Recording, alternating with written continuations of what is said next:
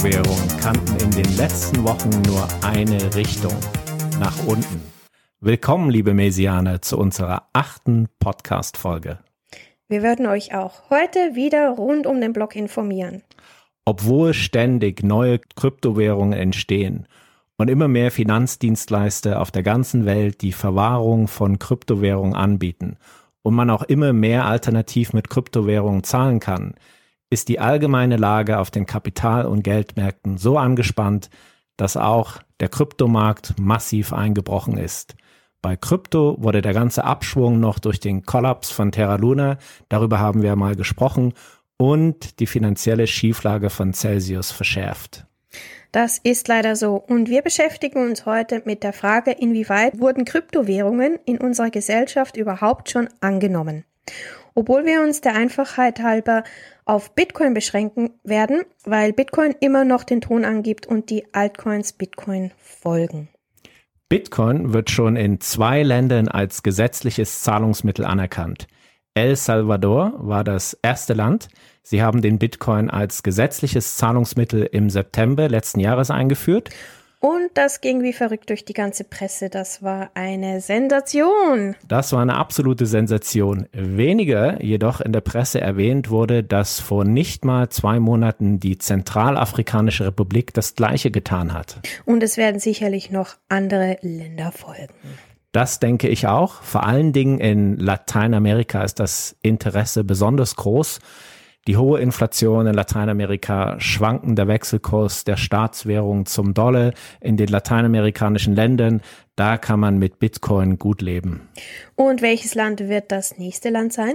Ja, zur Auswahl stehen Paraguay, Argentinien, Panama und die kleinen Antillen.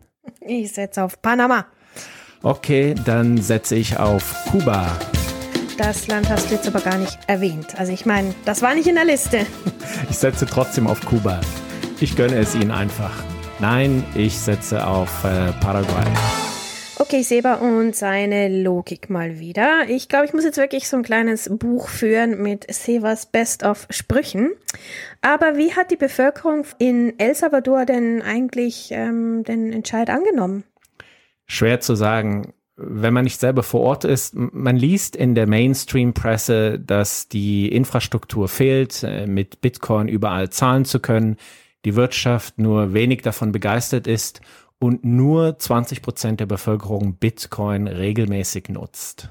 Immerhin benutzen 20 Prozent Bitcoin regelmäßig. Finde ich jetzt noch viel. In Europa benutzen vielleicht weniger als ein Prozent Bitcoin regelmäßig. Genau. Ich finde 20 Prozent für eine regelmäßige Benutzung eigentlich sehr hoch. Man liest zwar jetzt schon, dass das ganze Experiment gescheitert ist. Ich denke, das ist noch viel zu früh, um eine solide Einschätzung treffen zu können. Dem Internationalen Währungsfonds hat die Einführung von Bitcoin als gesetzliches Zahlungsmittel natürlich überhaupt nicht geschmeckt. Ja, das war klar. Die alte Macht will kein Bitcoin. Sie haben El Salvador sogar gedroht, die Hilfeleistung aus dem Internationalen Währungsfonds einzustellen, wenn sie Bitcoin nicht sofort abschaffen. Du, du, du, du, du, hör auf, Bitcoin zu machen. oh. Oh Gott, oh Gott, oh Gott. Aber also die träumen schon ein bisschen, weil Bitcoin kann man nicht abschaffen. So ist es, zum Glück. Ich bin auf jeden Fall gespannt, wie das in El Salvador und in der Zentralafrikanischen Republik weitergeht. In El Salvador gibt es jetzt schon den Bitcoin-Strand, uh. die Bitcoin-Straße. es wird sogar eine ganze Bitcoin-Stadt geplant, die die Vulkanenergie, und die haben eine ganze Menge davon, fürs Bitcoin-Mining zunutze machen soll. Also das finde ich jetzt mal richtig cool. Vulkanenergie. Habe ich das noch nie gehört. Ich, cool. ich liebe Vulkane. Ich finde die absolut totaler Hammer. Und so eine Idee, genial. Wir reden immer von Vulkanenergie. Ich glaube, Sie meinen Geothermie, aber Aha, ist egal. Oh, ich habe hab jetzt F also richtige Vulkane, kablam! Und dann geht es richtig hoch.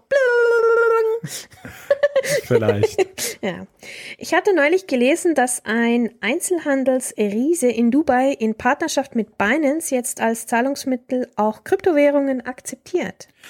Dubai ist sowieso sehr kryptofreundlich. Und in Dubai kannst du sogar zum Teil Universitätsgebühren oder Schulgebühren in Bitcoin zahlen. Oh. Immer mehr Firmen werden Bitcoin oder Kryptowährungen akzeptieren. Du kannst in Lugano und in Zug, also in der Schweiz, deine Steuern mit Bitcoin zahlen. Und Burger King in Deutschland akzeptiert sogar Bitcoin. Hast du das gewusst?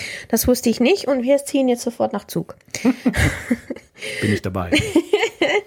ich habe dann gehört, du kannst bei Starbucks und bei Home Depot in den USA mit Bitcoin zahlen. Das kannst du. Und Microsoft hatte bereits 2014 Bitcoin für Käufe im Microsoft Store zugelassen, weißt du, die Xbox kaufen mm, und, und solche cool. Und das, obwohl Bill Gates dagegen Bitcoin war? Bitcoin, it's one of the crazier speculative things where it's not as a, as a an asset class, you're not producing anything, and so you shouldn't expect it to go up. I would short it if there was an easy way to do it. Die haben das eben eingeführt, nachdem Bill Gates sich aus Microsoft zurückgezogen hat. Ja.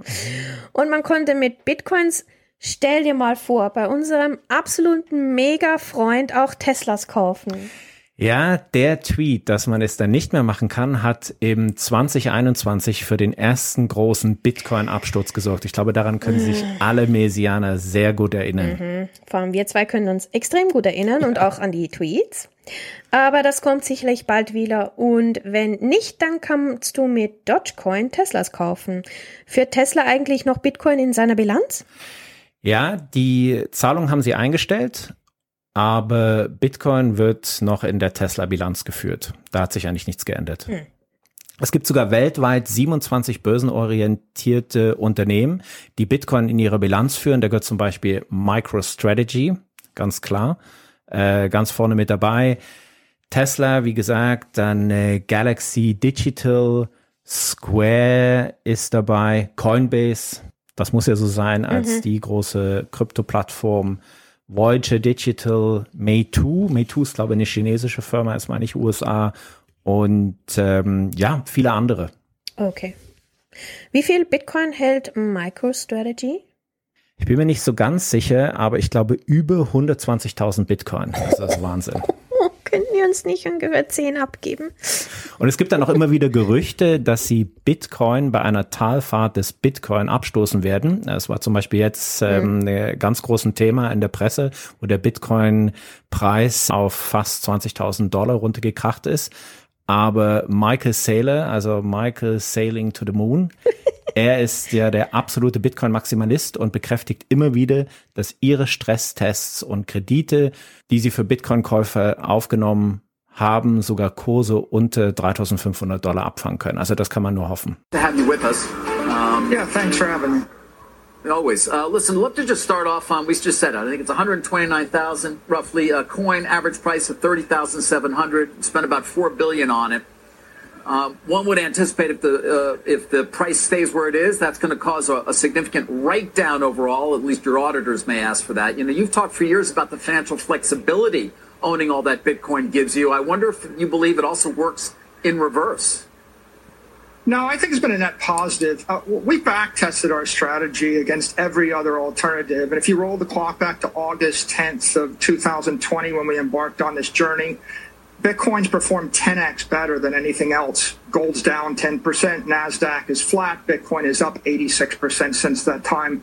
Over any time frame two years four years eight years bitcoin's the best performing asset. I can't come up with a better idea. If you think about bitcoin if your time horizon is one month it looks like a volatile risk asset. But if your time horizon is 10 years it looks like a risk off store of value asset Hoffen wir mal das Beste. Ich denke, es wird in der Zukunft viele Firmen geben, die ihr überschüssiges Kapital in Bitcoin investieren wird. Die Akzeptanz steigt und steigt, das ist ganz klar. Und mit dieser Aussage, liebe Messianer, werden wir die heute Folge abschließen. Bis zum nächsten Mal. Bis zum nächsten Mal. Das war heute eine kurze Folge. Ich hoffe, es hat euch trotzdem gefallen. Bis zum nächsten Mal. Tschüss. Tschüss.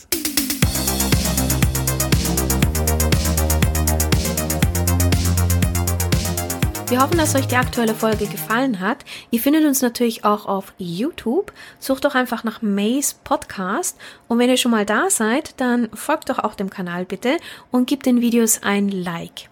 Falls ihr noch Fragen habt oder Anregungen, dann bitte schreibt das doch in die Kommentare. Wir werden uns die alle durchlesen und dann natürlich in den nächsten paar Podcast-Folgen darauf reagieren. Falls ihr uns aber lieber per E-Mail erreichen wollt, dann schreibt uns doch an crypto@maze32.net.